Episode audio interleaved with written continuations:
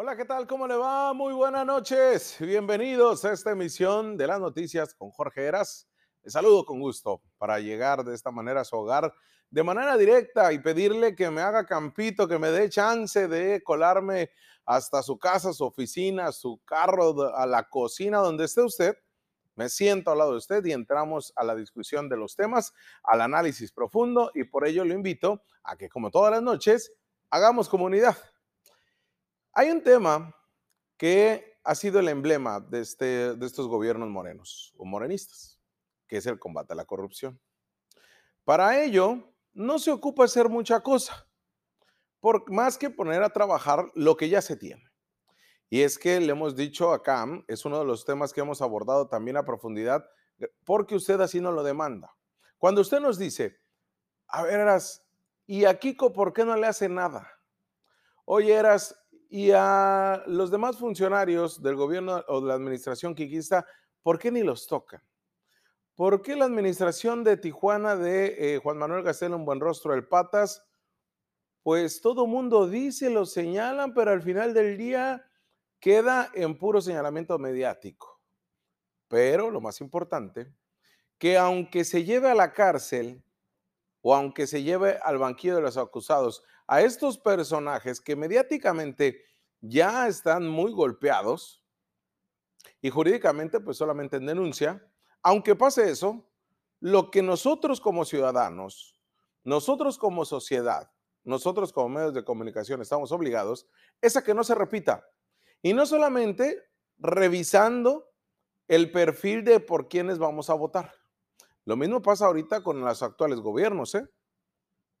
Y lo mismo pasó con los priistas. Lo mismo pasó con administraciones y administraciones que han hecho del erario, del erario han hecho su cajita de ahorros, que han hecho del presupuesto público ese eh, espacio donde sale y sale y sale dinero para lo que yo considero porque la ciudadanía votó por mí y que con ello pues no va a haber consecuencia alguna. Más que el gobierno que se me venga, este, que, que venga después de mí, pues me tire con todo una y otra vez, ¿no?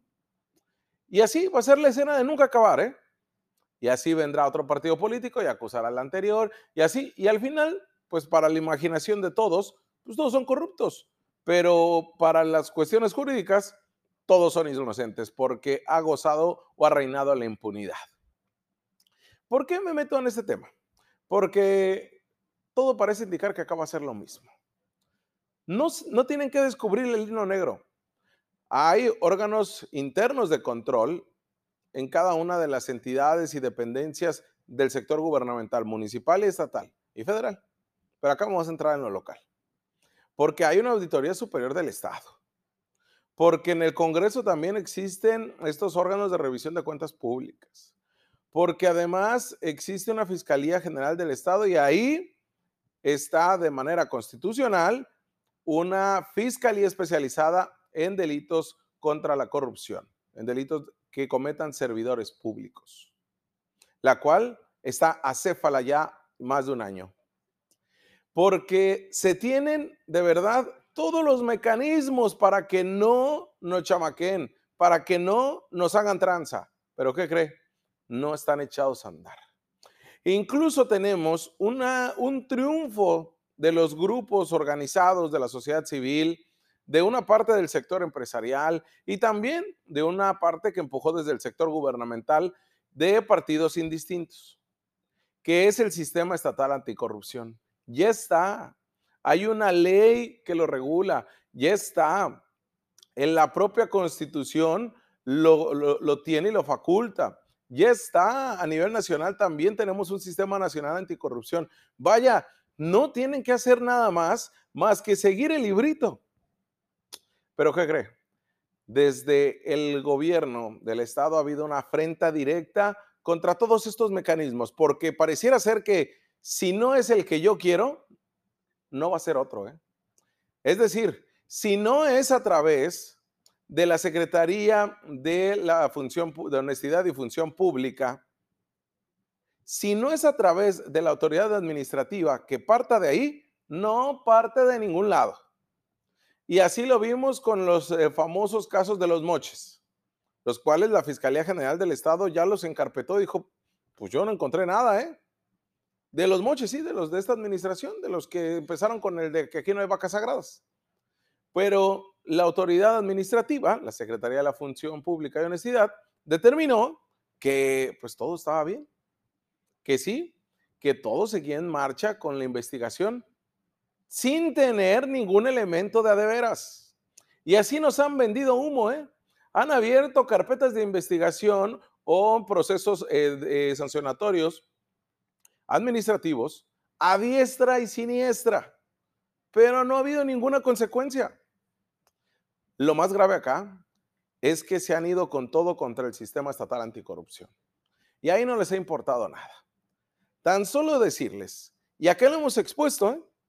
A finales de mayo del año pasado, del 2020, el Congreso local y el gobierno de Bonilla paralizaron al sistema estatal anticorrupción que ahí iba, ¿eh? marchando a paso lento, pero ya iba encaminándose, porque son ellos los que van a hacer, van a trazar la línea, van a hacer la verdadera política anticorrupción que le urge a Baja California, no solamente por la situación en la que estamos, sino porque no tenemos política anticorrupción.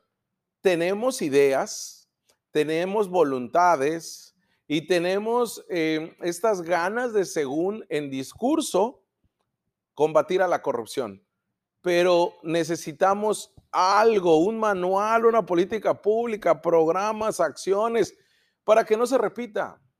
Esas no las tenemos. Pues es así como el Congreso del Estado y el gobierno paralizaron desde el mayo del pasado al sistema anticorrupción del Estado. A pesar este, que todo estaba encaminado a que siguiera. Pero se dijo que se estaba en espera de una sentencia de la Suprema Corte sobre la supuesta integración del propio sistema anticorrupción en sus dos órganos operativos, porque aunque los consejeros consideran, consideraron los consejeros ciudadanos principalmente, que esta paralización se debió no por el tema de la sentencia de la Suprema, sino porque trataban actos de corrupción de la actual administración. Entre ellos los señalamientos que se hicieron al vapor, como fue eh, esta, eh, pues, que, fue una declaración meramente mediática del secretario general de gobierno, Amador Rodríguez Lozano, sobre una eh, supuesta mm, que le pidieron que, que votara de tal manera y que entregara un recurso. Sí, un chantaje, sí, una extorsión pudiera ser. Pero al final no se aclaró nada. Y en esto está también el tema de los moches, que se señala a, a los que terminaron siendo despedidos y que después uno de ellos recontratado y que sigue trabajando en el gobierno del Estado. Pero en ese momento el Congreso del Estado le pidió al sistema estatal anticorrupción que se abstuviera de realizar cualquier acto hasta en tanto no se ejecutara la resolución de invalidez en la ley del sistema anticorrupción para que existiera un equilibrio ciudadano y gubernamental que ningún otro sistema anticorrupción tiene en el país. Y es que existe ese equilibrio. Ninguno lo tiene. Y se trata de estos dos órganos, el Comité de Participación Ciudadana y el Comité Coordinador. Ambos están conformados por ciudadanos y funcionarios de gobierno estatal y municipal. En el primero hay 15 ciudadanos, de los cuales 10 reciben salario y otros 5 son honoríficos. Y en el segundo, que es el que realmente maneja todas las sesiones, el que ahí es donde se lleva a cabo todo, incluido el tema presupuestal, es el comité coordinador, que está formado por 22 personas, 11 funcionarios y 11 ciudadanos. Pero acá la tienen de perder los ciudadanos, porque ya no son 11, ahora ya quedan, si no tengo mala memoria, 7, porque algunos ya se venció su, este, su periodo y otros simplemente cuando se dieron cuenta que no les iban a pagar se salieron. Pero son esos 11 ciudadanos que ya no son el verdadero contrapeso. Y se decía en su momento que ¿para qué quieren tanto ciudadano? Pues si ya con los del gobierno con eso se hace, porque todos iban a trabajar por un bien común, combatir la corrupción. Pero nos damos cuenta que no, que le han puesto piedra tras piedra para que sea solo eso, porque la corrupción solamente terminó ser parte de un discurso. Del discurso, porque acá lo tuvimos, cuando se lo presentamos que la secretaria, la, la ahora este, secretaria, porque va a contender por una candidatura en Tijuana, Vicenta Espinosa, nos dijo de manera clara, nosotros no vamos a paralizar el sistema anticorrupción, nosotros estamos en reuniones para que funcione y sobre todo en el presupuesto que ya se le autorizó, pero ocupa una reunión para determinar hacia dónde se va el presupuesto. ¿Qué fue lo que nos dijeron los funcionarios? ¿Qué fue lo que nos dijo Vicenta? No eras, todo va a marchar, no va a haber ninguna complicación. Nosotros estamos comprometidos en combatir la corrupción y ocupamos al sistema anticorrupción. No le queremos quitar a los ciudadanos. Solamente fue discurso. ¿Sí? Nos quisieron vender espejitos a los periodistas, pero nosotros no los compramos. Porque este día reforzaron todo esto que les estoy analizando. Pues por falta de quórum, es decir, por falta de la mayoría de los representantes gubernamentales, no fueron, no quisieron ir, les valió o no les importa el sistema anticorrupción, pero no acudieron. Y es así que el día de hoy se canceló la primera sesión extraordinaria del órgano de gobierno de la Secretaría de Sistema Estatal Anticorrupción en Baja California.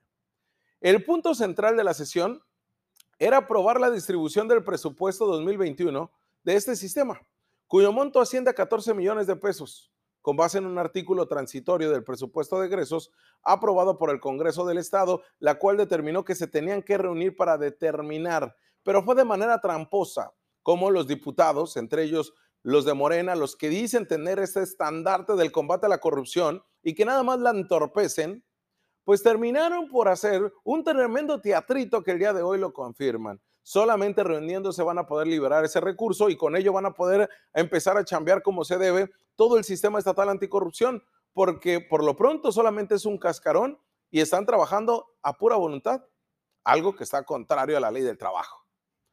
El presidente de este Consejo de Participación Ciudadana, Eduardo Arredondo, advirtió de manera directa sobre la intromisión del gobierno del estado para no asistir a esta reunión y provocar que no se llevara a cabo, porque uno de los trabajos principales para este 2021 es la instrumentación de la plataforma digital estatal integrada por seis sistemas de inteligencia artificial interconectados para el combate a la corrupción. De ahí se requiere que se pongan a chambear en el sistema anticorrupción para poder dar luz a esos trabajos, pero está paralizado. Y es que en esta em, contratos que se tienen que hacer para este sistema de inteligencia en el combate a la corrupción, hay contratos de obra y también servicios de gobierno, la evolución patrimonial e intereses de servidores públicos. Con la asistencia de los integrantes del Comité de Participación Ciudadana, ¿quiénes sí fueron? Fueron Eduardo Arredondo, el presidente, fue Claudia Telles, fue Fermín Gutiérrez, fue Jorge Topete y Francisco Fiorentini, de los consejeros ciudadanos. De parte del gobierno, no todos eh, se hicieron de la vista gorda. ¿eh?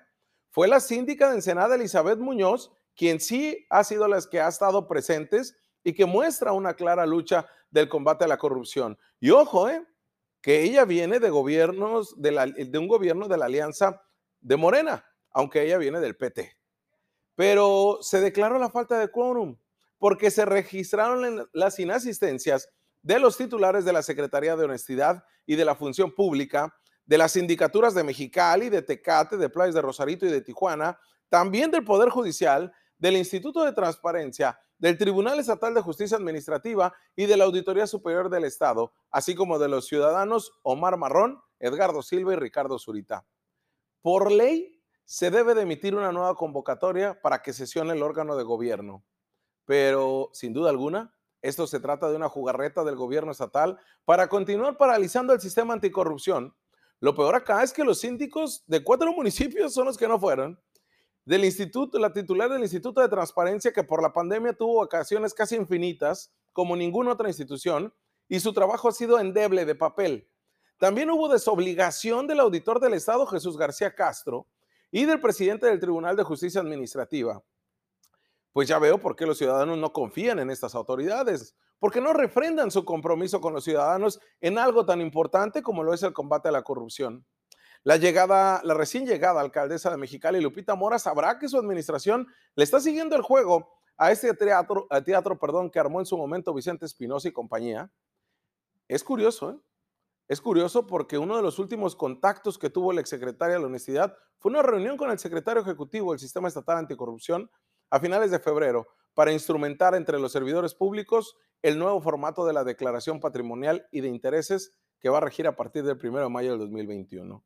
Vaya, en este combate a la corrupción todos dicen estar. En este combate a las malas prácticas de los servidores públicos todos dicen estar en contra, pero al final del día todo sigue siendo discurso. Y en tanto no tengamos un fiscal anticorrupción y el sistema estatal anticorrupción esté paralizado, no le podemos de llamar otra forma más que un teatro montado para solamente vivir del discurso.